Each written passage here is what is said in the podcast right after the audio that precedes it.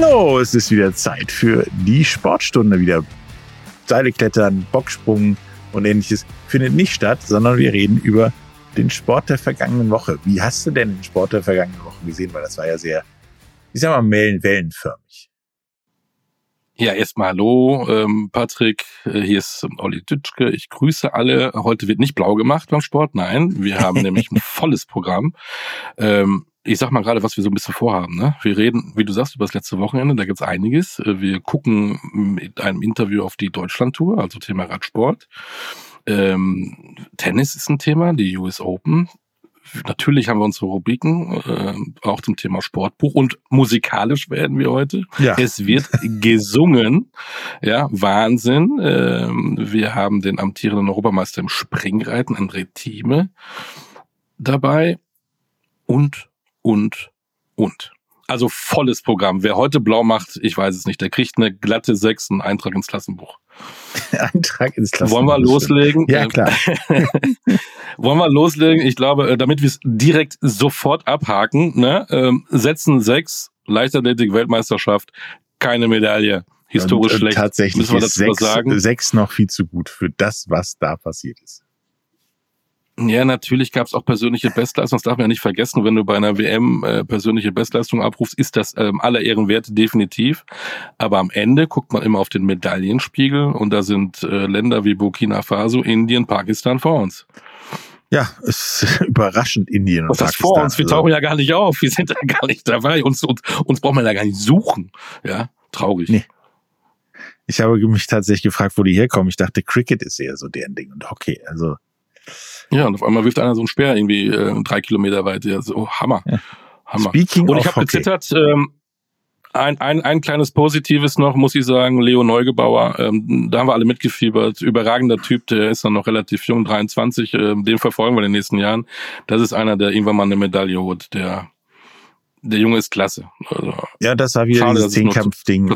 Einmal, einmal kurz nicht da gewesen und die Medaillenträume sind aus dem Fenster raus, sag ich. Ach, du hast nicht mehr geguckt und schon ging es nach hinten los. Das ist doof. Du musst doch komplett dabei sein bei zehn Disziplinen. Naja, ähm, nächstes Ding, ähm, wenn wir schon mal bei negativen Sachen sind, ähm, unsere Volleyballdamen sind bei der Europameisterschaft auch relativ früh ausgeschieden im Achtelfinale. 0 zu 3 gegen Polen, das war schade. Aber sie haben noch eine Chance, äh, sich für Paris für Olympia zu qualifizieren. Mitte September in Polen in Lodz. Da drücken wir die, da die Daumen. Die, da drücken wir nicht die Damen, da drücken wir die Daumen. Und die Männer, äh, und danach die dann die Damen. in den Startlöchern. Genau, danach drücken wir die Damen, wenn sie es dann packen. Und die Männer starten jetzt in Italien mit ihrer Europameisterschaft. Das verfolgen wir hier in der Sportstunde natürlich auch, Patrick. Nicht wahr? Genau, und da gab es ja noch eine Hockey-EM. Ich, ja, was soll ich dazu sagen? In, vor der Haustür. Bei dir vor der Haustür. Du wohnst ja in Düsseldorf, ähm, war ja gar nicht so weit weg. Nee, Geile Stimmung. Es war äh, super Stimmung. Also es war tatsächlich, hat gezeigt, was Hockey drauf hat. Ähm, an Spannung und, und, und Publikumswirksamkeit und so weiter. Allerdings auch an Dramatik. Da kassierst du ein einziges Tor in einer Europameisterschaft. Ein einziges Tor. Und wirst nur Dritter, weil du im Halbfinale 1-0 gegen Belgien verlierst. Das äh, ist den Frauen passiert. Die sind äh, da durchs Turnier gefahren, 5-0, 3-0, keine Ahnung was zu, zu 0. Und dann verlieren sie 1 zu 0 in einem Spiel, wo du im Prinzip einen Torschuss kriegst, der geht rein und selbst ungefähr 50 Mal das Gebälk triffst, äh, fliegst du dann raus im Halbfinale und spielst nur Platz drei. Die Männer auch im Spiel Platz drei. Halt, aber, aber die haben Bronze wenigstens noch gewonnen, die Damen, ne? Das dürfen wir nicht vergessen. Genau. Immerhin eine Medaille. Die, Bron Mhm. Die Damen haben Bronze gewonnen, die Herren auch im Spiel um Bronze sozusagen dann gelandet. Da leider dann auch verloren und äh, nur Vierter und die sind ja nicht wirklich amused gewesen. Da hast du, glaube ich, was rausgefunden. Äh, ein kleines Interview mit Verantwortlichen. Ja, ein O-Ton ein O-Ton des Bundestrainers. Ja, das ist natürlich eine enttäuschende Niederlage für uns. Ähm, nicht nur, dass wir Bronze verpasst haben, sondern ähm, auch die Art und Weise zwischendurch, äh, muss man ehrlicherweise sagen, war nicht ganz so, wie wir uns das hier heute erwünscht hätten. Ähm, wir hatten einen richtig guten Start, machen dann ein paar leichte Fehler, die Belgier richtig ins Spiel ziehen, weil die Belgier waren äh, meines Erachtens gar nicht gut drin und ähm, dann haben wir große Schwierigkeiten, äh, dann die Probleme, die wir hatten und auch die Gegentore, die wir bekommen, äh, zu verpacken mental. In der Halbzeit haben wir uns gut gesammelt, haben, finde ich, eine starke, dominante zweite Halbzeit gespielt, aber eben auch ohne, dass wir die ganz großen Chancen hatten. Ähm, unsere Ecke war nicht so durchschlagskräftig, genau wie schon im Halbfinale. Das ist sicherlich was, äh, etwas, an dem wir arbeiten werden. Und gleichzeitig hat einfach auch die Feinabstimmung in der Offensive gefehlt und ähm, deswegen waren wir für unsere Verhältnisse offensiv auch zu schwach heute. Und äh, deswegen ist das auch leider eine Niederlage, die so in Ordnung geht. Eine Niederlage, ja, die in Ordnung geht, sagt äh, Bundestrainer André Henning. Ähm, der amtierende Weltmeister wird Vierter bei der Europameisterschaft vor der eigenen Haustür. Schade, ähm, aber wir wollen auf die Hockey-Damen, Hockey-Herren nicht draufhauen. Ordentliches Turnier, man kann nicht immer äh, erwarten, dass da Gold geholt wird. Aber es hat Freude gemacht in Mönchengladbach im Hockeypark. Ähm, Hockey macht Spaß. Spaß ja, macht auch Basketball. Belgien ist also ähm, unser neuer Nemesis. Ja, du hast noch was zu Hockey. Entschuldigung, Patrick. Ja, Belgien ist unser neuer Nemesis, würde ich sagen. Weil äh, ja. beide Mal hat Belgien uns die Tour versaut, sage ich mal. Übrigens Europameister äh, wieder Niederlande, Niederlande. Was soll man dazu sagen? Ja, ja, ja. Äh, nichts. Äh, erfreulich Basketball. Weltmeisterschaft in Japan, Philippinen und Indonesien, wenn ich es noch richtig äh, habe. Die Deutschen spielen in Okinawa. Äh, wir haben alle gesagt, schwere, schwere Gruppe. Aber sie marschieren da durch, dreimal gewonnen. Das macht Spaß. Und ähm, auch Franz Wagner äh, war ja verletzt und konnte zwar mal nicht mitspielen. Äh, der kommt auch wieder. Ähm, Vorsicht im deutschen Sport mit Erwartungshaltung, aber möglicherweise kann da was passieren, zumal ein großer Favorit, Frankreich, ähm, schon raus ist. Ja, ein kleines Favoritensterben schon in der Vorrunde. Und ich sage auch mal, was ich bis jetzt gesehen und erlebt habe von der Basketball-WM, da ist viel möglich. Man kann zumindest sich schon mal überlegen, wo man den Nagel in die Wand steckt, um was höher zu hängen. Ganz genau. Zwischenrunde startet ähm, Slowenien mit dem überragenden Luka Doncic. Aber einer alleine kann ähm, nicht gewinnen. Vielleicht schaffen es die Deutschen. Wir drücken die Daumen und verfolgen das in der Sportstunde. Äh, denn nächste Woche ähm, sind sie bestimmt da auch noch aktiv. Das hat Spaß gemacht. Ja. Kommen wir mal Dann, zum Radsport. Ähm, ne? genau. Du fährst ja auch das gerne Rad, äh, bist aber nicht mitgefahren. Mhm. Bei der Deutschlandtour. Und da haben wir, oder beziehungsweise du hast, du mal mit einem Verantwortlichen gesprochen, richtig? Genau, Matthias Pietsch ist der Geschäftsführer der Deutschlandtour und ähm, nach fünf Tagen Deutschlandtour und dem Sieger Ilan van Wilde aus Belgien und einem neunten Platz von Nils Pollitt, dem Deutschen, ähm, wollten wir doch mal ein Fazit hören von Matthias Pietsch, dem Geschäftsführer der Deutschlandtour. Matthias Beach, die ersten zwei Tage, drei Tage nach der Tour sind vorbei. Erstmal ist ja alles, äh, muss man alles mal sacken lassen und nach zwei, dreimal gut schlafen. Ähm, wie ist denn so das Fazit? Es war eine schöne, eine schöne Deutschlandtour, ähm, abwechslungsreich. Fürs Wetter können wir nichts, aber ähm, für alles andere können wir was. Und das war, glaube ich, ziemlich gut. Viele Zuschauer bleibt, äh, bleibt in Erinnerung ähm, gerade Samstag und Samstag und Sonntag, Samstag auf dem Weg nach Essen und Sonntag irgendwie auf dem Weg nach Bremen. Ähm, das war schon beste Werbung für den Radsport, nicht nur für die Deutschlandtour, sondern für den Radsport an sich. Und ähm, ja, auch auch das, was wir so bei der Deutschlandtour sonst so machen, das bedeutet nicht nur Radrennen, sondern Radfestival, viele Side-Events. Ne? Wir bewegen hm, Tausende von Menschen Kinder, äh, nicht nur bei Radrennen, sondern auch bei, ähm, bei Ausfahrten. Das hat Spaß gemacht. Ne? Es waren viele Leute da. Ähm, viele haben mitgemacht. Äh, wir machen ja am Sonntag auch noch eine eigene, ein eigenes Jedermann-Radrennen. Das ist immer im Finale. Diesmal halt in Bremen. Da waren über 2300 Teilnehmer mit, mit am Start. Das ist schon, schon eine große Nummer. Ähm, und das macht, äh, das macht jedes Jahr aufs Neue wieder Spaß. Ich mache das jetzt auch schon seit, seit Anbeginn, es die Deutschlandtour neu wieder gibt. Ähm, haben wir sehr vom weißen Blatt Papier aus geplant. Und man hat einen langen Vorlauf, man wartet dann auch drauf und freut sich dann, wenn das so, wenn das so ausgeht. Wenn du das jetzt so miterlebst, fünf Tage Deutschland-Tour, haben denn die Leute auch echt wieder richtig Bock auf Radsport? Was müssen wir tun, damit wir alle wieder so begeistert äh, Radsport schauen? Und zwar auch in Deutschland. Na, ich finde schon, dass die, dass die Leute Bock haben. Ähm, das sieht man. Ich meine, wir haben sehr, sehr viele Zuschauer ähm, an der Rennstrecke gehabt. Und ich mache mal den Bogen größer.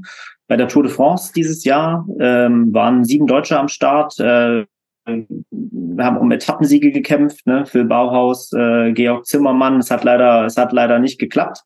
Ähm, aber die Einschaltquoten zum Beispiel bei der AD waren besser als in den, in den vergangenen Jahren. Ich selber war bei der Vogesen-Etappe ähm, auf Le Mar also nach Le Markstein ähm, und war fasziniert davon zu sehen, wie viele, wie viele Deutsche da am Streckenrand sind. Das haben auch die, das haben auch die Fahrer gesagt und ähm, das zeigt eigentlich genau das, dass die Leute Lust haben auf den Sport, vielleicht auch wieder Lust haben auf, den auf den Sport.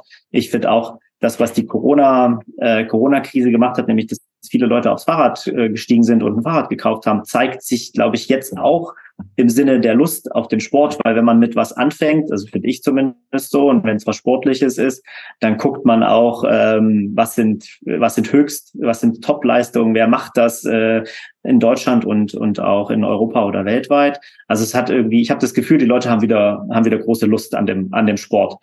Haben wir aber trotzdem zu wenig ähm, erstklassige Events in diesem Bereich in Deutschland? Das ist schon richtig. Das liegt vielleicht nicht nur an der, Ver also an der Vergangenheit des Radsports, äh, was sozusagen der Sport mitgemacht hat oder aus welcher Krise er sich sozusagen auch rausgearbeitet hat. Das liegt meiner Meinung nach auch daran, dass was glaube ich generell im Sport ein Thema ist, also sozusagen professionelle Strukturen, Thema Ehrenamt. Die Leute haben nicht mehr so die die die Zeit, so vielleicht auch nicht mehr die Muße, sich dann hinzusetzen und auf der anderen, also hinzusetzen und so ein, so ein Rennen zu planen. Und auf der anderen Seite ist es dann aber dass Auflagen auch sehr, sehr, sehr hoch geworden sind. Also selbst, selbst wir als professioneller Sportveranstalter ächzen manchmal unter, ähm, unter Auflagen, was das Thema Sicherheit angeht. Das ist alles grundsätzlich, grundsätzlich richtig, aber wir finden eben im öffentlichen Raum statt und ähm, da kann ich mir schon vorstellen, dass äh, sagen wir so, die professionellen Strukturen, die wir haben, das ist okay, da kriegen wir das hin, auch wenn es manchmal herausfordernd ist. Aber wenn man so als, als Verein ein Rennen organisiert, kann das schon, kann das schon schwer werden. Jetzt sagt man ja, dass die Deutschlandtour nur zweitklassig ist, gehört zu den UCI Pro Series. Ist es denn das Ziel, auch dann mal erstklassig zu sein? Oder ist das unrealistisch? Also ich lehne jetzt nicht mal aus dem Fenster und sage, eine drei Wochen Rundfahrt, wie sie in Italien, Spanien, auch in Frankreich stattfindet, ähm, ist in Deutschland aktuell, also steht nicht auf dem, auf dem Plan ich kann einfach, ich kann einfach die Dis oder diese, diese Diskussion um eine gewisse Zweitklassigkeit eigentlich nicht so richtig teilen. Ich vergleiche das immer, die Deutschlandtour ist so eine Art äh, oder vergleichbar mit dem Fußball, mit dem DFB-Pokal. Nämlich da kann sozusagen Zweitligamannschaft gegen, gegen Erstligamannschaft mit antreten. Ich würde sogar noch erweitern. Bei uns hat man sozusagen die Möglichkeit, als kleineres Team auch gegen die Champions League mal, mal anzu, anzutreten. Es ist einfach eine bewusste Entscheidung. Wenn ich es wäre sicherlich kein Problem, und das gab es auch Anfragen von der UCI in Richtung, in Richtung World, also UCI vom Weltradsportverband in Richtung World Tour. Und wir haben uns eigentlich bewusst dagegen entschieden im Sinne der Nachwuchsförderung, im Sinne des Sports, weil es macht einfach aus meiner Sicht keinen Sinn, auf der einen Seite zu sagen, wir haben zu wenig Rennen und auf der anderen und, und zurück darüber zu stöhnen, dass vielleicht auch die Radbundesliga wieder ein Rennen verloren hat. Also dieses Jahr ähm, in Düren zum Beispiel konnte, ist das Rennen ausgefallen und dann zu sagen, so, wir sind World Tour und das würde nämlich bedeuten, Kontinentalmannschaften können nicht starten, aber wir geben sozusagen den, den, den jungen deutschen Sportlern die Möglichkeit, sich zu präsentieren und sich zu empfehlen. Matthias Pietsch, der Geschäftsführer der Deutschlandtour, verrät jetzt, wo wir denn nächstes Jahr überall die Deutschlandtour erleben dürfen. Oder nee, mache ich nicht. Ach komm. Mache ich nicht. Mache ich nicht, aber das stand ja auch schon in den Medien. Also ja, genau. Wie, wie viel steht denn jetzt schon fest eigentlich? Also jetzt hinter den Kulissen. Könntet ihr rein theoretisch würde alles stehen und, und ihr könnt es morgen bekannt, bekannt machen? Nein, es steht, ist, das ist, das wäre nicht, das wäre nicht richtig. Es steht nicht alles. Ähm, es braucht noch ein bisschen, es braucht noch ein bisschen Zeit, aber steht sehr viel. Aber er verrät nichts. Aber du verrätst mir bestimmt, was ist für dich denn die perfekte Deutschlandtour? Wenn du, wenn du jetzt alle Bürokratismus und alles wegschmeißen könntest und du dürftest jetzt äh, mir sagen, so möchte ich gerne die Deutschlandtour haben und ich kümmere mich und übermorgen hast du sie. Das gibt's nicht. Da sage ich dir, sage ich dir jetzt, nee, das, da sage ich dir jetzt, es war in 2018 perfekt, in 19, in 2020 war es nicht perfekt, weil da hatten wir ein ganz anderes Problem. Da ist er ausgefallen, wie andere Veranstaltungen auch wegen Covid. In 21 war es war, super, 22 und 23 auch. Nein, also das, ich bin, also ich persönlich bin, ja, bin Fan des Sports, bin fasziniert von dem, von dem Sport und bin auch immer wieder fasziniert, ehrlicherweise, wie man und auch in Deutschland mit 16 verschiedenen Bundesländern, mit kommunaler Selbstverwaltung und so. Also ich könnte Geschichten erzählen, mache ich jetzt nicht, oh. wie wir da, wie, wie das, wie das funktioniert. Also das ist immer wie, das ist immer wieder faszinierend. Und wir haben es ja gesehen. Ähm, das habe ich auch schon mal gesagt. Die Deutschlandtour passt in eine Großstadt wie Stuttgart, wie Essen, wie Bremen. Sie passt aber auch in eine Stadt wie Eisenach, äh, wie Marburg, wie Merzig, St. Wendel. Und das ist auch faszinierend und das macht es ehrlicherweise auch aus. Ne? Also sag ich mal so, der, der FC Bayern, der spielt in München und dann sonst wo in der Welt, wenn sie halt irgendwie unterwegs sind. Ähm, wir können mit unserem Event eigentlich, ich würde mal sagen, fast überall hingehen, weil wir eine entsprechende Größe haben oder entsprechende Freiheiten auch, um das Event im öffentlichen Raum stattfinden zu lassen. Und das ist, das ist eigentlich perfekt. In diesem Sinne, ähm, Matthias Pietsch, vielen Dank Gerne. Ähm, wir drücken die Daumen für nächstes Jahr. Entspann dich aber mal jetzt mal ein paar Tage. auch, auch wie du gerade erzählt hast, ihr seid doch schon wieder lange, lange dran für die nächsten Jahre, aber ähm, es war eine tolle Tour. Dankeschön. Du darfst auch mal genießen und auch mal alles sacken lassen. In diesem Machen Sinne. Wir. Dankeschön. Ja, Tja, Scheint das war ja Matthias Pietsch, der Geschäftsführer der Deutschlandtour. Ja. Wer übrigens mehr hören will, ähm, wir haben noch geredet über die Absagen von Adam Yates und Chris Froome, der irgendwie, die irgendwie kurz vorher äh, absagen. Wir haben über den Radsport-Nachwuchs geredet. Ähm, das gesamte Interview, das war ja nur ein Auszug, ähm, könnt ihr dann noch mal hören. In den Show Notes werden wir den Link platzieren. Deutschlandtour ab aufs Rad. Ich glaube, es ist schon eine geile Sportart. Äh, Radsport, aufs Rennrad steigen, durch Deutschland radeln. Ich find's cool. Ja, und tatsächlich war, war die Übertragung der Deutschlandtour für mich optisch auch äh, schön ein Kontrast zur Tour de France. Also es war jetzt nicht so bumsvoll an der Strecke wie bei der Tour de France, aber äh, für mich das Bild der Deutschlandtour war, als die Radfahrer an einem was war Gehöft, sage ich mal, vorbeigefahren sind und äh, da einer aus seinem Haus heraustrat und den Bürgersteig gefegt hat. Sowas sieht man selten. Also es ist äh, es ist anders. Es ist wirklich anders und deswegen kann ich das auch verstehen, dass man nicht von Zweit- und Erstklassigkeit redet. Es ist halt was komplett anderes. Definitiv. Und wir verfolgen auch parallel auch in der Sportstunde die Vuelta, die Spanien-Rundfahrt, die läuft nämlich seit dem Wochenende. Mal gucken, was da so passiert. Und vielleicht kriegen wir da ja auch Etappensiege von deutschen Fahrern. Das würde uns freuen. Mit Sicherheit. So, ähm, also, freut mich immer. Ne? Äh, dann hatte ich sicherlich auch äh, eine 16-jährige Sportlerin gefreut. Wir sind bei unserer Rubrik Sportler, Sportlerin der Woche und da kann es ja eigentlich nur eine geben. Ja, Daria Wafolomev. Und zwar in einer Sportart, bei der ich bei Olympia tatsächlich immer irgendwas anderes gucke. Äh, jetzt mir das ein bisschen du anders Du hast es selbst auch nicht werde. ausgeübt, ne? Nein, tatsächlich nicht, nicht aber passt zur Sportstunde die rhythmische Sportgymnastik, denn Daria hat mit zarten 16 Jahren es geschafft, bei einer Weltmeisterschaft vier Titel abzugreifen. Alle Einzeltitel. Alle Einzeltitel. Weißt du denn noch, äh, welche Disziplinen da sind? Hm? Bist du, hast du gelernt? Ja. Hast du deine Hausaufgaben gemacht? ja. Keule. Dann sag doch mal. Ja. Band. Ja. Äh, äh, zwei fehlen noch. Dann wird's eng. Genau. Dann wird's sagen Ball und Reifen. Da gibt es noch. Ja, hey, da hat er noch einen rausgelassen, Ball und Reifen. Und äh, darf man auch nicht vergessen, den Mehrkampf hat sie auch noch gewonnen. Das war dann die fünfte Goldmedaille. Ja. Die erste deutsche Mehrkampf-Weltmeisterin seit 48 Jahren. Die hat alles gewonnen mit 16. Grüße nach Fellbach zu Daria Fafolomiev. Ähm, das war historisch die Königin der rhythmischen Sportgymnastik. Alle Hüte, die ich habe, ziehe ich äh, vor Daria. Wir haben uns gefreut. Ja. gehen wir doch gleich zur nächsten, äh, zur nächsten Rubrik, die wir haben, Tops und Flops, denn auch da äh, gehen wir erstmal zu den Tops. Und da kann man eigentlich, wenn wir schon bei einer Veranstaltung sind, die Kanu-WM, die ja auch bei dir um die Ecke war, du wohnst in Düsseldorf, äh, wie war das, zwei Stationen, dann bist du in Duisburg, an der Regattastrecke ja. war die Kanu-WM und wir haben, äh, wir haben, also die Deutschen, 14 Medaillen gewonnen, dreimal davon die goldene, alle Ehren wert. Und einer war dabei, der ist eigentlich auch irgendwo äh, Sportler der Woche. Ähm, Riesenkarriere. Ich glaube, er ist jetzt äh, 35 mittlerweile. Der alte Hase im Wasser. Schönes Bild übrigens, der Hase im Wasser.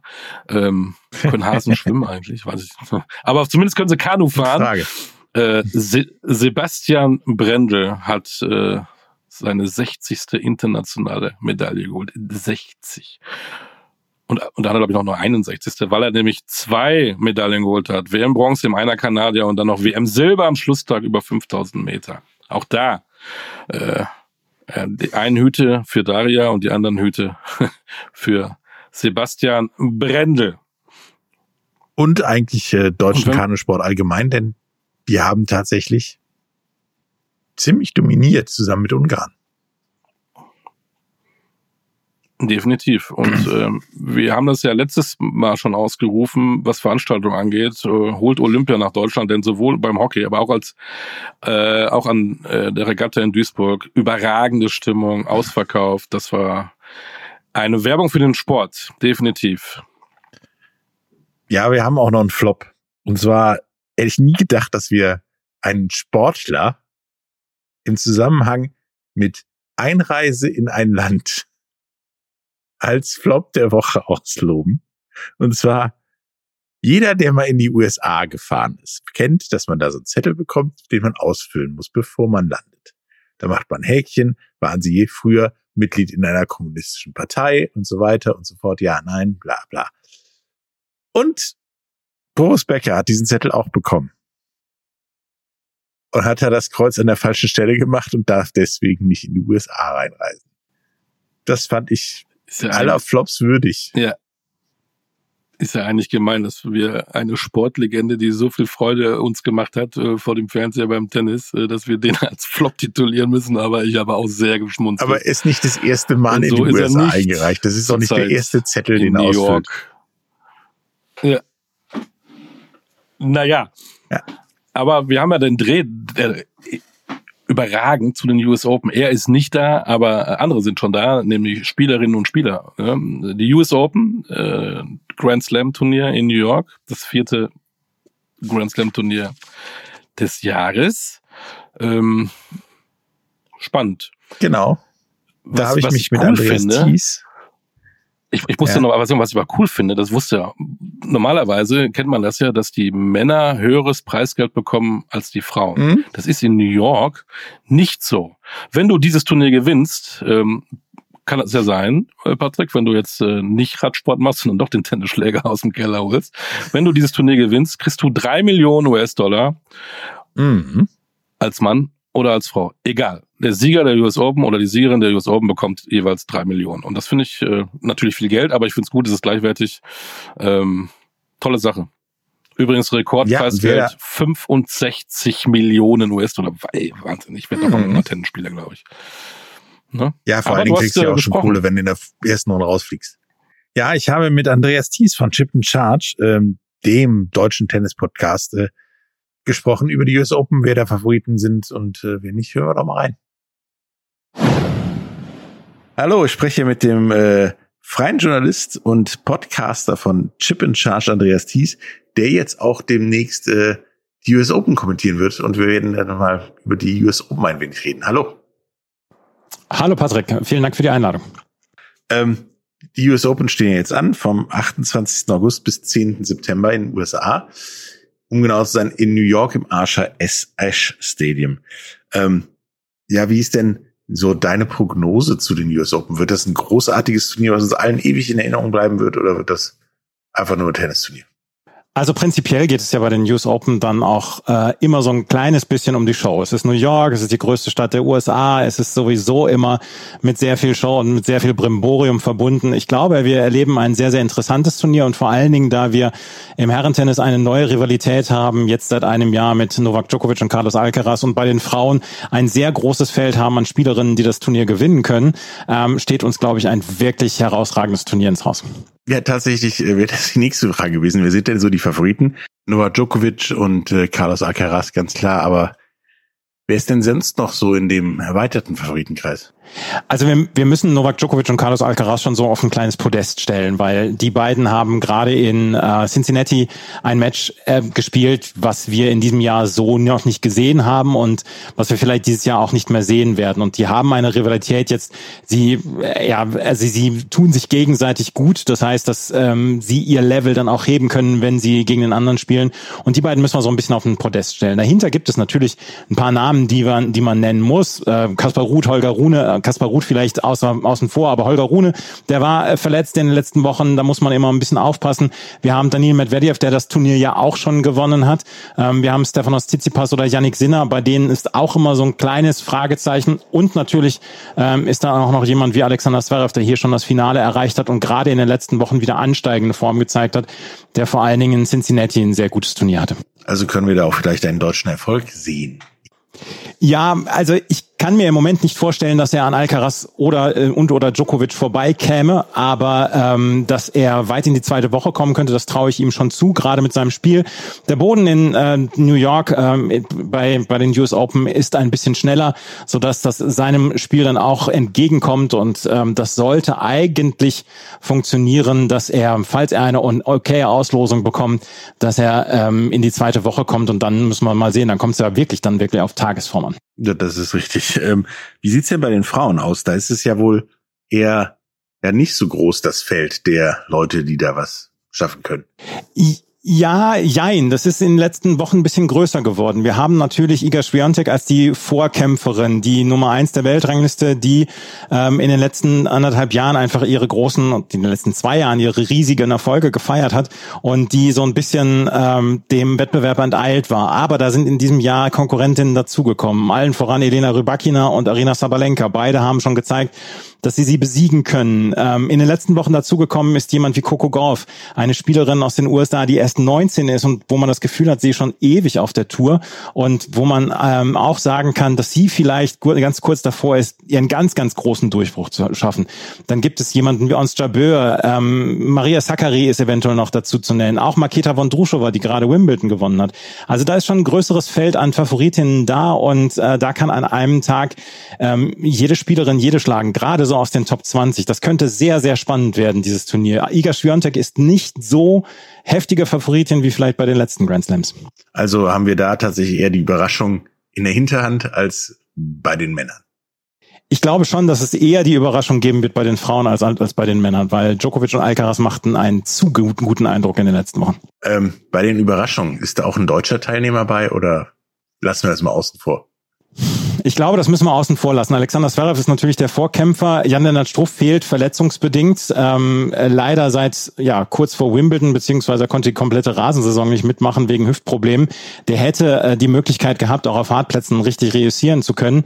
Ähm, es ist so, dass Yannick Hanfmann und Daniel Altmaier nicht so richtig Freunde sind des schnelleren Hartplatzes. Dominik Köpfer schafft das wohl schon bei den Herren. Ähm, der kann für eine Überraschung sorgen, aber sicherlich nicht Viertelfinale oder Halbfinale. Das sehe ich momentan nicht bei den Frauen ist es das äh, Feld noch ein bisschen übersichtlicher. Da ist im Moment Tatjana Maria die Spielerin, die ähm, so ein bisschen vor allen anderen steht. Aber wenn sie gegen eine Powerspielerin spielt, die wirklich den Ball gut im Schläger hat, dann kann es auch früh für sie vorbei sein. Es muss sie schon mit ihrem Spiel, muss sie die Gegnerin dann ausplatzieren können. Das sehe ich im Moment noch nicht so, dass da ein tiefer Run für Tatjana Maria ähm, verfügbar ist. Also das Feld dieses Jahr ist bei den deutschen Herren und Frauen relativ dünn, auch durch Verletzungen. Werden wir denn bei den US Open irgendwas ja, Neues sehen? Haben wir ja in der Vergangenheit immer mal wieder, also neben Corona-Tests und, und, und so weiter, ähm, irgendwas Neues, was Spektakuläres oder wird das ganz normale US Open? Es werden erstmal ganz normale US Open, aber die US Open, also ganz normal ist bei den US Open dann auch immer so ein äh, Begriff, den man auch wirklich in Anführungsstrichen setzen konnte, ähm, weil gerade diese Night Sessions mit den zwei Spielen mit einem euphorisierten und vielleicht auch leicht alkoholisierten Publikum, die können dann schon so immer zu Happenings werden. Und wenn dann nachts ähm, ein richtig gutes Spiel läuft, letztes Jahr haben wir das ge gesehen beim Match von Carlos Alcaraz gegen Yannick Sinner, da sind die Leute bis nachts um zwei auf dem Platz gewesen dann noch und äh, haben die beiden angefeuert und das waren so diese besonderen Momente. Was wir sagen können, es gibt eine Neuerung, die Frauen spielen in diesem Jahr zum ersten Mal mit dem gleichen Ball wie die Männer. Das war in den letzten Jahren, haben sich die US Open immer so, ja, das äh, so ein bisschen ich sag mal, eine, eine Sonderregel eingeführt. Die Frauen haben mit einem leicht leichteren Ball gespielt als die Männer. Das war nicht immer nur auf Freude gestoßen bei den Frauen, die eigentlich gesagt haben, wir brauchen sowas nicht. Und dies ja zum ersten Mal die gleichen Bälle. Das ist, äh, bin ich sehr gespannt, ob das in irgendeiner Weise Auswirkungen zeigt. Ja, hört sich interessant an. Es wird auf jeden Fall anders als beim letzten Mal, weil der Ball schwerer ist. Ähm, wo können wir dich denn als Kommentator hören?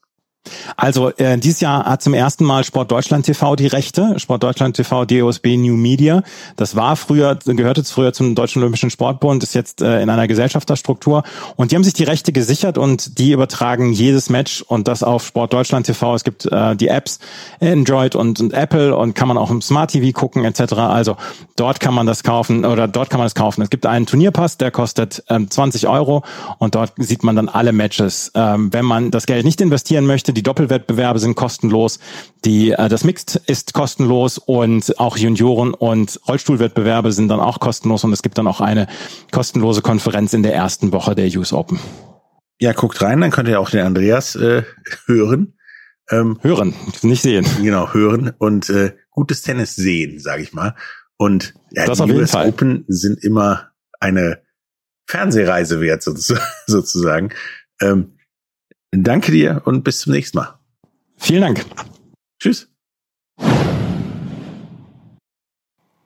Das hat ja. mir gefallen mit dem alkoholisierten äh, Publikum. Äh, da fällt mir äh, äh, ein, äh, Zverev, der nach dem Erstrundenmatch, was er gewonnen hat, gesagt hat, das waren nicht die US Open, das waren die High Open, weil es irgendwie an seinem Platz überall nach Marihuana duftete. Äh, so hatten wahrscheinlich alle ein Lächeln, bis auf den Australier, der verloren hat. Aber Man die US Open ganz speziell, fand ich cool kleines geografisches Update äh, geben für die, wo die US Open sind. Die sind ein bisschen außerhalb von New York, ein bisschen weiter fährt, kommt man zu JFK, aber eingebettet inmitten von dem Stadion der New York Red Bulls, der New York Mets im Baseball, heißt Night Session. Du gehst zum Baseball, isst und trinkst da, gehst dann leicht tipsy zu US Open und machst da weiter. Und dementsprechend sind die da etwas naja, anders als bei Wimbledon. Da gibt's keine Erdbeeren, da gibt's ein Bierchen, sage ich mal.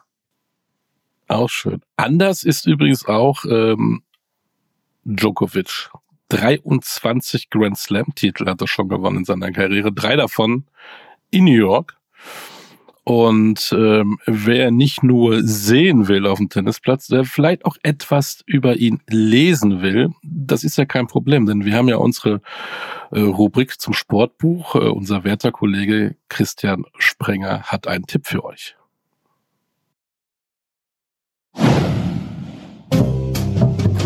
Sprenger spricht. Autor Insights. Sprenger spricht ja, hallo.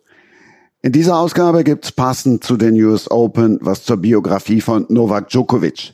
Die ist unter dem martialischen Titel Ein Leben lang im Krieg erschienen.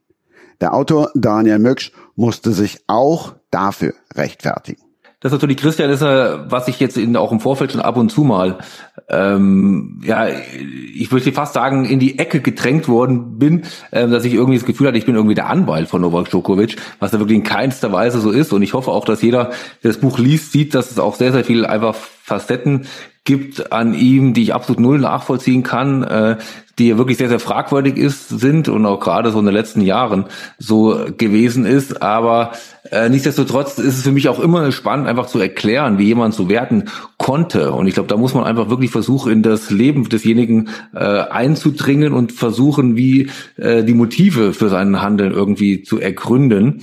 Und ich hoffe, dass mir das da in dem äh, Bereich bei äh, Novak ganz gut äh, gelungen ist. Ein knappes Jahr habe ich an dem Buch gearbeitet und ähm, habe das dem Verlag präsentiert und die waren ja angetan. Natürlich auch so, haben sie ja gehofft, dadurch, dass ich selber so aus dem Tennis komme, dass da irgendwie was halbwegs ordentliches äh, zustande kommt und ich ja auch ganz gute Kontakte dann im Tennisbereich hatte und so, da waren sie schon überzeugt, aber Djokovic, naja. Und auf einmal ist natürlich der Novak Djokovic ähm, überall präsent gewesen und er ist dann äh, durch diese ganze Saga da in, in Australien äh, von von äh, durch den ganzen Globus äh, geschickt worden, was natürlich erstmal für mich für das Buch jetzt ehrlicherweise auch wirklich nicht so schlecht gewesen ist, weil natürlich die äh, Promotion, wenn wenn man es mal so nennen will, äh, viel, viel äh, besser gewesen ist und auch Leute, die den Namen noch nie gehört haben, mich auf einmal äh, angesprochen haben äh, oder ihn kannten und gesagt haben, ja, das ist doch der, über den du da das Buch gerade schreibst, oder grad, da bin ich ja gerade fertig geworden ungefähr um dem Dreh rum, aber konnte natürlich noch das Kapitel äh, einfügen, das habe hab ich mit meinem Verlag schon noch erstritten, da wirklich noch zwei Kapitel wirklich, die rein mit Australien zu tun haben, ähm, mit, mit, mit reinkommen. Aber ähm, deswegen äh, ist der, äh, war es mir schon ein absolutes Anliegen, ihn nochmal ähm, zu zeigen, versuchen zu zeigen, wie dieser, wie diese Person tickt. Und da kommt ein bisschen der Bogen zum eigenen Leben. Bei mir war es so, dass ich relativ viel mit kroatischen oder ehemaligen jugoslawischen Tennistrainern, Mitspielern und so zu tun hatte und bei äh, Djokovic doch einige Facetten so erkannt habe auch und auch mir immer wieder Leute erzählt haben, wie ich auch selber so bei in dem Charakter dieser äh, oft hervorragenden Sportler ähm, entdeckt habe. Und deswegen wollte ich da unbedingt diese einzigartige Karriere mal ein bisschen so ergründen und auch wie es sozusagen dieser Mann geworden ist, was er ist. Das Buch für alle Fans vom Joker ist im Werkstattverlag erschienen. In Ausgabe 64 bei Sprenger spricht neben dem Autor Mücksch noch Sky-Reporter Paul Häuser und Eurosport-Experte Markus Tack. Sprenger spricht. Überall da, wo es Podcasts gibt. Grüße an Christian Sprenger, der werte liebe Kollege, der sich mit Büchern beschäftigt. Ähm, wir sind kulturell nachher auch noch unterwegs Richtung Musik, also die Sportstunde heute sehr ähm, facettenreich. Ja, der Joker, wie gesagt, äh, absolut Nummer eins, aber es deutet sich so langsam eine Wachablösung an. Ne? Der Spanier Carlos ja. Alcaraz hat ihm schon in Cincinnati, das haben wir ja eben gehört, schon das Leben schwer gemacht. Der klopft da deutlich an. War ja auch schon mal Nummer eins der Welt. Ja, da ist äh, Götterdämmerung sozusagen in, bei Herrn Djokovic. Äh, da wird es ein bisschen schwieriger, an Herrn Alcaraz vorbeizukommen in den nächsten Tagen oder Wochen. Wir gucken einfach mal, was dann bei den US Open passiert und äh, was dann vor allen Dingen noch weiter passiert in den nächsten Monaten. Absolut. Ähm, Tennis, da ja eigentlich jede Woche irgendwo ein Tennisturnier ist, ähm, Grand Slam dann 14 Tage lang, äh, werden wir wohl öfter mal drauf gucken. Ne? Vor allem freuen wir uns ja dann auch, wenn die Deutschen ähm, gut performen. Das wäre nett. Und dann versuchen wir auch mal den einen oder anderen Spieler oder Spielerin vielleicht mal hier in die Sportstunde einzuladen. Ja, ähm, du fährst gerne Rad, haben, wir schon mal gehört, auch wenn es vielleicht mal ein E-Bike ist. Ähm, rhythmische Sportgymnastik ist ja nicht so dein Ding, hast du gesagt, weil du mit der Keule nicht so gut umkommen, äh, umgehen kannst. Was ist eigentlich mit Pferden? Meine Schwester ja? hat gut geritten mal vor Ewigkeiten.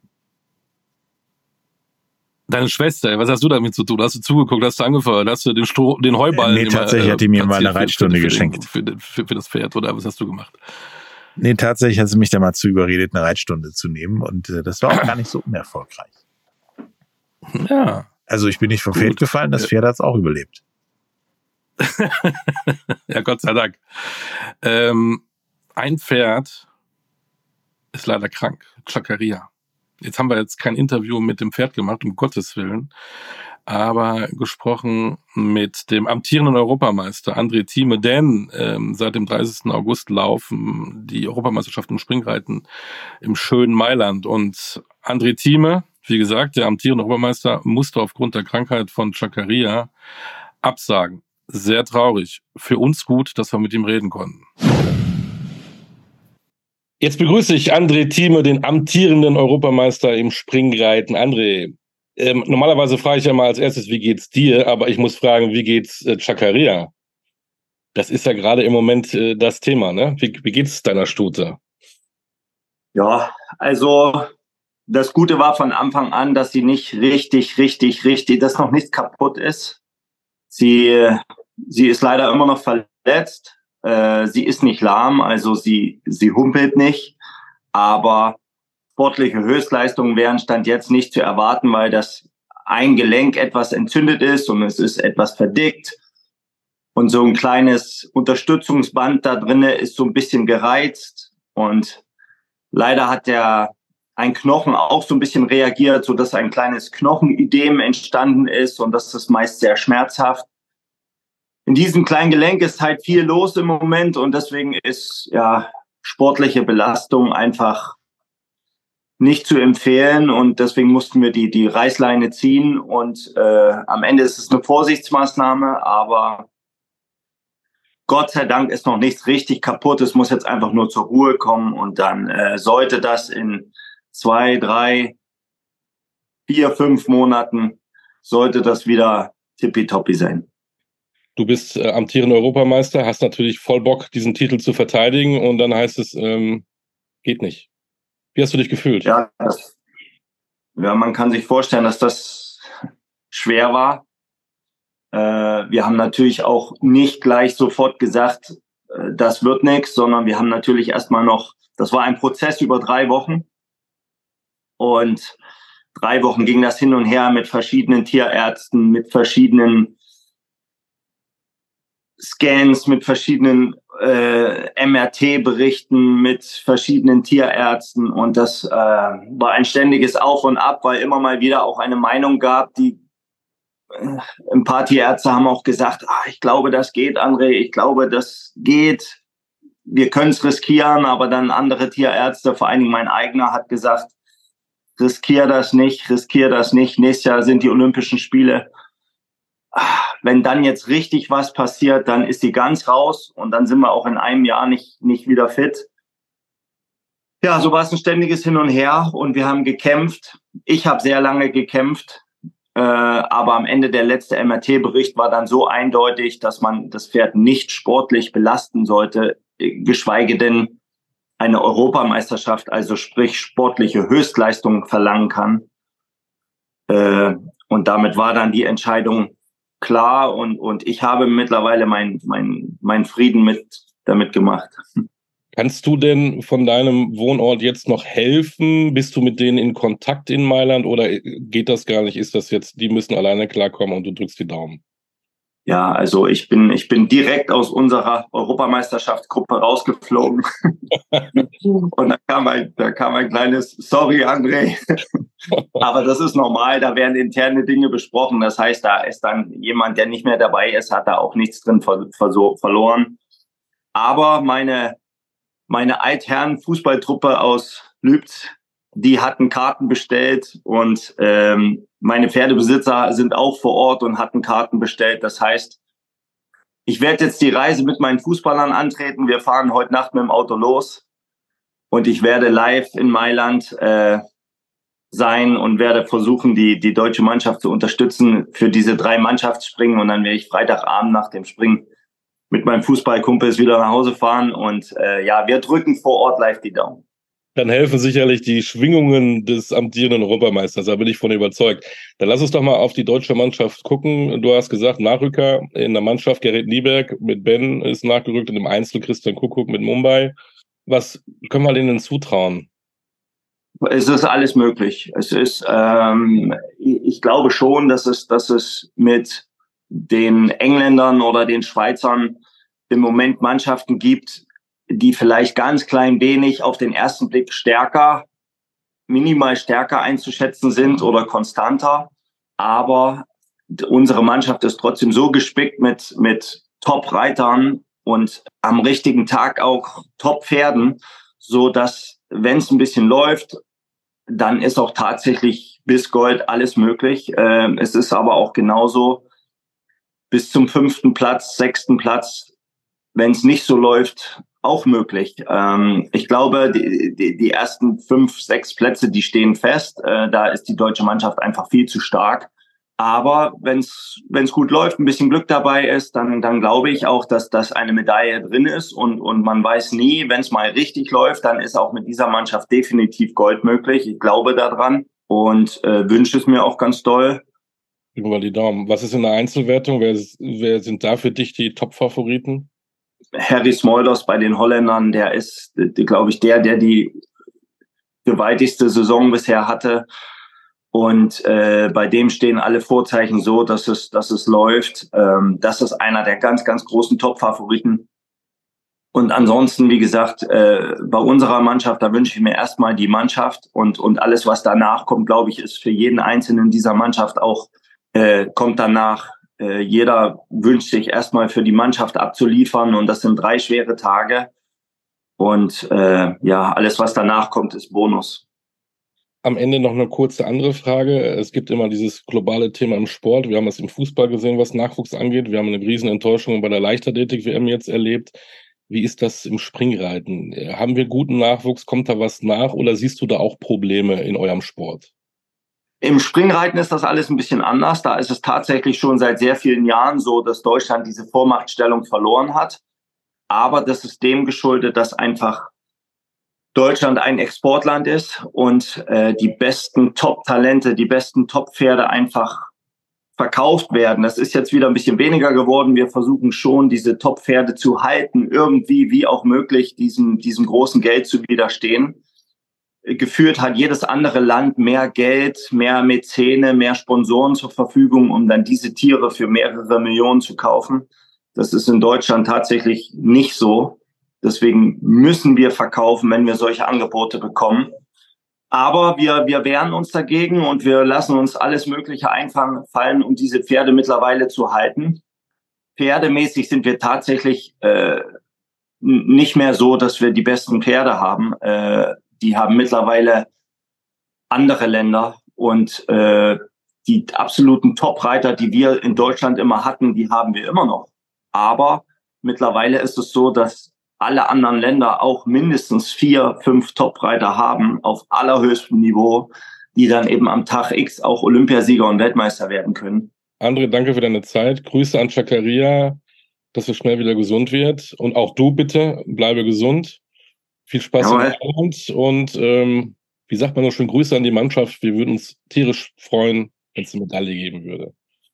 Alles klar. In Sinne, mach's gut. Danke, Danke für deine Zeit. Bleib gesund. Bis dann. Tschüss.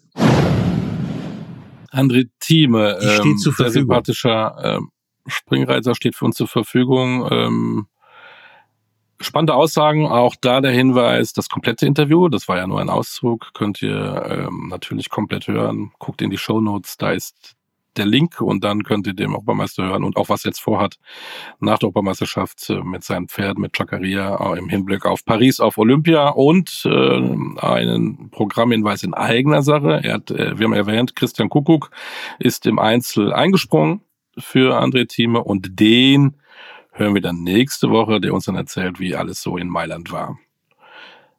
Thema Reitsport. Bin ich gespannt, ob wir da ähm, eine Medaille und würden wir uns sehr, sehr freuen. Wir haben ja noch gar nicht Normalerweise buche ich solche Medaillen immer bei Olympischen Spielen oder so ein. Normalerweise buche ich solche Medaillen bei Olympischen Spielen und so immer ein. Äh, ja. Mich würde es wundern, wenn wir keine Medaille holen. Aber Fußball.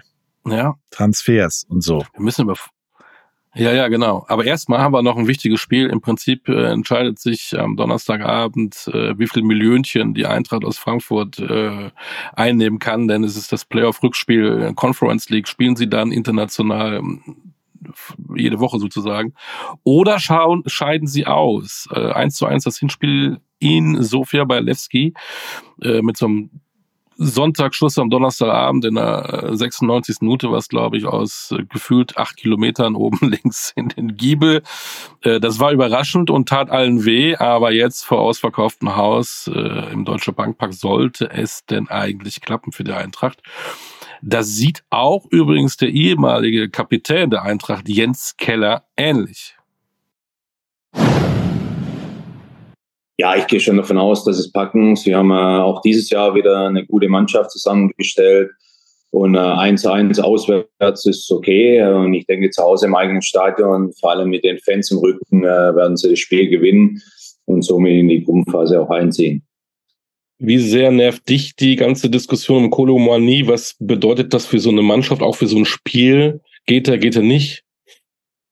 Ja, Nerven ist äh, übertrieben. Äh, er hat einfach tolle Leistungen gebracht und dann ist es völlig normal in dem Geschäft, dass äh, andere Vereine auf ihn aufmerksam werden, größere Vereine, wo er auch wieder Champions League spielen kann. Und äh, ich denke, das muss ein Verein abkönnen. Klar ist es für einen Trainer immer, immer schlecht, wenn du nicht weißt, kann er morgen spielen, ist er noch da überhaupt äh, oder geht er. Jetzt sind es noch äh, zwei Tage, glaube ich, äh, und dann wird alles vorbei sein und dann weiß man, wo der Weg hingeht. Aber sowas ist normal in dem Geschäft. Ja, es ist normal. Ist es leider und ich freue mich so, wenn diese Transferliste endlich geschlossen ist. Jeden Tag 5627 Gerüchte. Ähm, irgendwo spannend, aber irgendwo nervt's dann auch, ne? Ja, und vor allen Dingen das, wo man möchte, dass man ein Gerücht hört, das hört man nie. Das ist super nervig. äh, Kolomoni soll irgendwie 100 Millionen bringen. Und da gibt es jemanden bei uns, Markus Höfel, äh, der Mann für die Fakten. Und der hat sich mal die fünf teuersten Spielereinkäufe der Bundesliga-Geschichte angeguckt. Bitteschön. Zum Ende des Transferfensters in der Bundesliga am Freitag die fünf teuersten Spielereinkäufe der Bundesliga-Geschichte. Auf Platz 5 Leroy Sané mit seinem Wechsel 2020 von Manchester City zum FC Bayern für 49 Millionen Euro plus Boni. Auf Platz 4 der diesjährige Transfer von Minye Kim von Neapel zu den Bayern für rund 50 Millionen Euro. Auf Platz 3 ebenfalls der FC Bayern mit dem Kauf von Matthias Tillit für 67 Millionen plus Boni von Juventus Turin im letzten Jahr. Auf Platz 2 Lucas Hernandez, der 2019 für 80 Millionen von Atletico Madrid zu den Bayern kam, jedoch mittlerweile für kolportierte 45 Millionen plus Boni zu Paris wechselte. Und auf Platz 1 natürlich der kürzlich erfolgte Transfer des englischen Kapitäns Harry Kane von Tottenham Hotspurs zu den Bayern für 100 Millionen plus rund 20 Millionen Boni. Meine Meinung dazu, auch wenn der FC Bayern alle Topplätze im Einkaufsranking belegt, gingen die Rekordablösesummen für Verkäufe über 103 und 105 Millionen von Jude Bellingham und Osmani Dembele allesamt an Borussia Dortmund. Das ja. Summen, das, das wird bei mir schwindelig, ne? ja, das mache ich morgens zum Frühstück. Ja, absolut. Ey. Puh, Millionchen. Ähm, die da die Besitzer wechseln. Krass. So, das waren Fakten. Markus Höfel verfolgt ihn gerne bei LinkedIn oder auf seinem Insta-Channel. Ähm, er hat äh, jede Woche spannende Fakten zu Vereinen, Spielern, Sportlern, Verbänden. Hochspannend. Danke, Markus. So, jetzt werden wir mal ein bisschen äh, bunter, würde ich mal sagen. Ne? Stichwort Eintracht Frankfurt. Äh, wir zeigen jetzt mal die Vielfalt der Sportstunde. Es ist jetzt nicht Musikunterricht, wir bleiben beim Sport. Äh, Musik habe ich immer gehasst, Sport fand ich schon ganz okay. Es sei denn, ich musste mal Sitzfußball spielen. Das war furchtbar. Wir haben immer Sitzfußball gespielt, weil richtig Fußball war, weil wir dann eben auch Mädchen hatten, irgendwie zu gefährlich, keine Ahnung. Sitzfußball. Furchtbar anstrengend, äh, aber danach war die Halle immer sauber wenigstens. Da hat sich der Hausmeister gefreut. Und unsere Sportklamotten waren voller Dreck. Das sind die Erinnerungen. Ähm, kommen wir zu den Assis mit Herz. Das sind zwei Rapper, Daniel Sahib und Don Bene, und die haben äh, Eintracht Frankfurt im Herzen. Sie sind Musiker. Sie haben schon den einen oder anderen Song für Eintracht Frankfurt gemacht oder zu Eintracht Frankfurt. Und jetzt gibt's den neuen. Reise bis hierhin äh, ist vor ein paar Tagen rausgekommen, äh, haben ein wunderbares Musikvideo dazu. Und da sind Themen, die uns in der Sportstunde auch interessieren. Und äh, es wird jetzt gleich sogar gesungen. So, jetzt begrüße ich Daniel und Bene von Assis mit Herz. Äh, ich hoffe, ich habe es richtig aus, ausgesprochen. Ähm, ihr habt ja, eine normal. Liebe. Seit wann habt ihr die denn schon? Wie lange gibt es die Welt? also ja, äh, sehr, sehr, sehr, sehr lang. jetzt, ähm, wenn jetzt jeder Eintracht-Fan äh, so einen Song für die Eintracht rausbringen will, da hätten wir ja, glaube ich, weiß ich nicht wie viele. Ähm, aber was war denn euer Impuls, so etwas zu machen? ja, wir haben schon mehrere Songs rausgebracht für, für die Eintracht. Jetzt so aufgezogen und auf dem Level, das war jetzt so das, das erste Mal. Davor waren wir ja im Rahmen der Eintracht, das war ja auf dem Volume Sampler 4 von der, von der Eintracht offiziell. Aber jetzt haben wir halt mal wirklich äh, von, von der Pike auf eine Single hochgezogen, äh, mit allem, was dazugehört. Ähm, halt wirklich äh, von der Planung mit Videodreh. Bene hat abgemischt und gemastert. Und ähm, genau, das war uns einfach wichtig. Der Song selber ist ja schon fast schon ein Jahr alt, mehr, mehr oder weniger, von, also von der Entstehung bis jetzt. Und dann haben wir gesagt, nee, wir wollen das aber richtig aufziehen mit Videodreh und allem drum und dran. Die Idee, die Idee zum Song ist fast ein Jahr, sage ich mal, weil dieses, die Zeilen sind ja äh, mit Sevilla und so, das ist ja äh, gefühlt gestern gewesen, äh, beziehungsweise 100 Jahre her. Also irgendwie dazwischen gibt's nichts. Aber ja, wir haben auch tatsächlich diesen dritten Song, diesen Komm geht raus. Der wurde eigentlich nur für die Kabine produziert. Das war so dieses Ding, wo wir fast abgestiegen sind, ne? Und ähm, ich weiß gar nicht mehr, wer hat uns, über wen ging das? Über, über, über Thomas. Zampach. Ja, über, über Zampach und der hat halt gemeint, ey Jungs, wir brauchen jetzt einen Song, der was von vorwärts geht und den Spieler in den Arsch tritt, äh, damit die aufwachen. Und so ist das entstanden. Da habe ich gesagt, komm, dann lass uns einen Song für die Kabine machen. Äh, natürlich hat er irgendwann das Licht an, äh, also auch in die offizielle Welt geschafft, aber ähm, im Prinzip haben wir den nur für die Kabine produziert, damit die Jungs nochmal drei Spieltage vor Schluss neun Punkte holen, damit wir nicht absteigen. Und es hat tatsächlich geklappt. Das war dieses Auf jetzt, dieses Auf jetzt Kampagne von der Eintracht. Seitdem heißt es ja so Auf jetzt. Wegen euch ist die Eintracht drin geblieben. Jetzt haben wir ja den. Mm, ja. Vielleicht der ein oder andere Spieler hat sein Teil auch dazu beigetragen, aber ja, aber kann man schon sagen. Nein, wir lassen das jetzt einfach so stehen. Und wie kam dann die Idee, dass man da auch noch ein Video äh, drumherum macht? Weil da sind ja auch Prominente dabei, ne? Aus, der, aus Eintracht Kosmos. Der einzige rote Faden war halt immer die Eintracht. Dass man immer gesagt hat, und Frankfurt natürlich die Stadt. Ne? Dass man sagt, wir sind stolz, wo wir herkommen. Und sind auch immer wieder da zurückgekommen, um zu sagen, das ist unser, das ist unsere Stadt. Und, und dann haben wir halt, sind wir hingegangen und haben dann gedacht, hey, den könnten wir denn noch fragen, der das genauso fühlen kann, ja? der die letzten Jahre einfach auch mit der Eintracht begleitet hat. Und dann habe ich, wir haben mit Ansgar Brinkmann haben wir schon lange Kontakt gehabt, weil er uns auch viele Jahre verfolgt hat. Ähm, wir ihn auch, als er noch im Dschungelcamp war. Und dann habe ich ihn Ansgar gefragt, habe gemeint, hier hättest du da Bock dabei zu sein. Er hat sich den Song angehört sofort. Er hat gemeint, ey, das ist überzeugt mich brutalst, weil ähm, ich kann den Song einfach auch fühlen. Ähm, und dann haben wir Timmy Chandler gefragt, weil er auch auch schon seit Jahren uns über Instagram verfolgt, wir ihn auch natürlich. Ja, ich meine, äh, Timmy Chandler ist ist äh, Frankfurt und hat auch die letzten Jahre, seit 2014 ist er dabei mit HC. Und Timmy haben wir dann auch nochmal gefragt, sag hier, Timmy, hättest du da Bock dabei zu sein? Ähm, hör dir den Song mal an. Und dann haben wir uns ausgetauscht. Er hat direkt gemeint, hier, selbst meine Tochter feiert den Song. Ich bin auf jeden Fall dabei, ne? Weil ich meine, er hat die Reise auch komplett mitgemacht, so.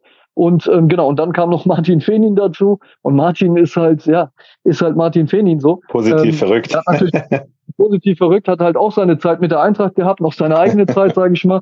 Aber er hat halt auch irgendwie seine Geschichte bei der Eintracht. Und wir haben uns auch gegenseitig schon bei Instagram viele Jahre gefolgt. Er hat uns auch, als du bis so viel mehr rauskam, ist er komplett durchgedreht. Er hat gemeint, das ist mein absoluter Lieblingssong. Der hat den, glaube ich, äh, gefühlt 20 Mal gepostet.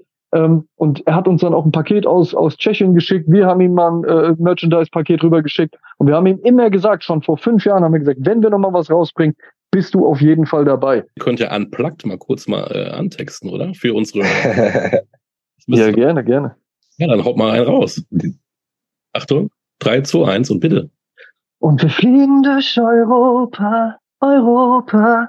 Oh. Was für eine Reise bis hierhin, bis hierhin, yeah, yeah.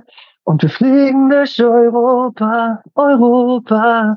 Was für eine Reise bis hierhin, bis hierhin, yeah. Applaus an dieser Stelle. äh, danke. Daniel und Binde, ich danke euch recht herzlich für den kurzen Einblick. Das war super cool. Äh, und ich glaube, jetzt, wenn alle das hören, ähm, ja, äh, Chartbreaker, würde ich sagen, ne? ab in die Top 5. Wir hoffen, wir hoffen zumindest auf jeden Fall im Frankfurter Kosmos, äh, wie ich immer sage. Ja, wir hoffen natürlich. Äh, ich habe jetzt äh, ehrlich gesagt, ich habe jetzt nochmal mir Gedanken gemacht und ähm, ich habe tatsächlich, habe ich mir ein Herz gefasst und habe jetzt mal ähm, einige EFCs ange angeschrieben und habe denen gesagt, die sollen es auf jeden Fall nochmal in die Verteiler hauen, weil letzten Endes ist der Song genau für die gedacht. So, es geht hier nicht um.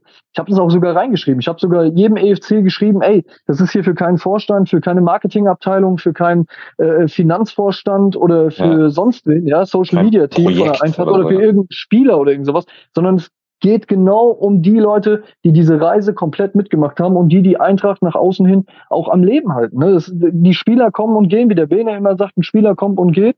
Der ist dann vielleicht jetzt kein Alex Meyer, aber wir haben jetzt zum Beispiel Boré, ja? wir haben den Boré in der Szene, Man weiß nicht, ob Boré dann überhaupt jetzt noch da ist, ob er weg ist. Ein, ein Kolomoani, ja, super Phänomen, ist vielleicht jetzt auch auf dem Sprung und so weiter, ja. Aber die EFCs, ich meine, die sind draußen unterwegs und halten halt wirklich die Eintracht äh, am Leben mit ihren ganzen Aktionen, sei es auch Benefizaktionen oder keine Ahnung was, ja. Da werden ja Leute zusammengetrommelt, da werden Busse äh, äh irgendwie äh, gechartert, ähm, Flugzeuge gechartert und das, das machen die EFCs, ja. Das machen die Leute im Ehrenamt und genau die haben diese Reise bis hierhin in den letzten Jahrzehnten mitgemacht. Und ich habe es, glaube ich, auch in dem einen Text geschrieben, egal ob es äh, Sevilla, Sevilla ist oder Sandhausen so, die sind alle mit dabei. Ja. Großartig. Ja. Vielleicht steht ihr doch mal irgendwann auf der Bühne bei Florian Silbereisen, dann rufe ich euch direkt wieder an. Ach, ich weiß nicht. Äh, also das unser, die Reichweite ist. Du kannst, ja, die Reichweite du kannst den Song aber. Ich habe gesehen, dass du, du hab gesehen, dass du mit Mario Basler auf jeden Fall äh, im Podcast bist. Ähm, das kannst du ja vielleicht an ihn mal weitergeben. Vielleicht hat er ja Bock, äh, mal ein Projekt zu starten. Das ist auf jeden Fall auch eine Kante, Mario. Also es ist mit Herz mit Mario Basler. Irgendwie kann ich mir das gut vorstellen. Das werde ich mal. also für mich ist Mario Basler auch auf jeden Fall eine Kante. Ich wünsche euch viel Glück äh, und wie gesagt, äh, vielleicht der Chartstimmer. Freue mich schon auf den nächsten Song. Ja. Das ist die hin. In diesem Sinne, auch eine Reise für mich gerade. Ähm, hat viel Spaß gemacht. Das ist die Hauptsache. Bleib gesund. Vielen, vielen Dank, Olli, an dieser Stelle. So, Mario Basler ist eine Kante. EFC, ähm, Eintracht Fanclubs. Äh, coole Jungs, auch hier der Hinweis, äh, das war ein Auszug, das war ein klasse Interview, das ist noch länger in den Show Notes, äh, seht ihr die Verlinkung. Grüße zu Asis mit Herz, ähm, zu Bene und Daniel. Großartig. Und wir haben den bin kulturellen Auftrag, äh, äh, ja. Ich bin gespannt auf die Reise bis hierhin, von Mario Basler. ja, genau. Ähm, aber, aber, aber cool. Und äh, das gehört auch irgendwie dazu zum Sport. Es gibt viele drumherum, die sich äh, mit dem Sport beschäftigen, auch drumherum viel machen, auch kulturell. Und das hat hier natürlich auch seinen Platz. In der Sportstunde. So, ähm, jetzt gehen wir singend nach Hause, äh, Patrick, oder? Äh, das war die ja, Reise bis hierhin. Das passt ja auch für uns. Hast du noch, noch was? kurz was sagen? Ja. Und zwar, es war ja der Junior Bowl letzte Woche. Und ja. da haben die Düsseldorf Panther tatsächlich den 17. deutschen Meistertitel mit 30 zu 26 gegen die Berlin Adler gewonnen. Shoutout an dieser Stelle an die Düsseldorf Panther. Hut ab. 17 Titel ist schon nicht wenig, sag ich mal. Apropos American Football. Nächste ja. Woche ist American Football unter anderem bei uns ein Thema in der ja, warum denn nur? Ja, warum denn Keine nur? Ahnung, Kann das sein, dass die Liga NFL mit drei Buchstaben fängt an. Ja, irgendwie sowas. Genau, NFL fängt an und die ELF, die European League of Football, steht vor den Playoffs. Da geht's auch ähm, in die Do-or-Die-Spiele. Wir haben den Springreiter, Christian Kuckuck, ähm, haben wir schon gesagt. Ähm, Rugby wird auch ein Thema sein. Wir gucken, was unsere Basketballjungs weiter so machen. US Open nach wie vor ein Thema. Und und, und. Und vielleicht singen wir ja Wie wieder immer. gemeinsam. Man wird sehen. Wer weiß. Ne? Wer weiß. Dann so, äh, wünsche ich dir eine einpacken. schöne Sportwoche. Genau. Ja, allen draußen auch. Treibt Sport, guckt Sport, äh, seid sportlich, ne? Und äh, nächste Woche sind wir wieder da. Und nicht blau machen. Genau. Bis später, quasi, nächste Woche. Bis später. Alles Gute. Tschüss. Tschüss.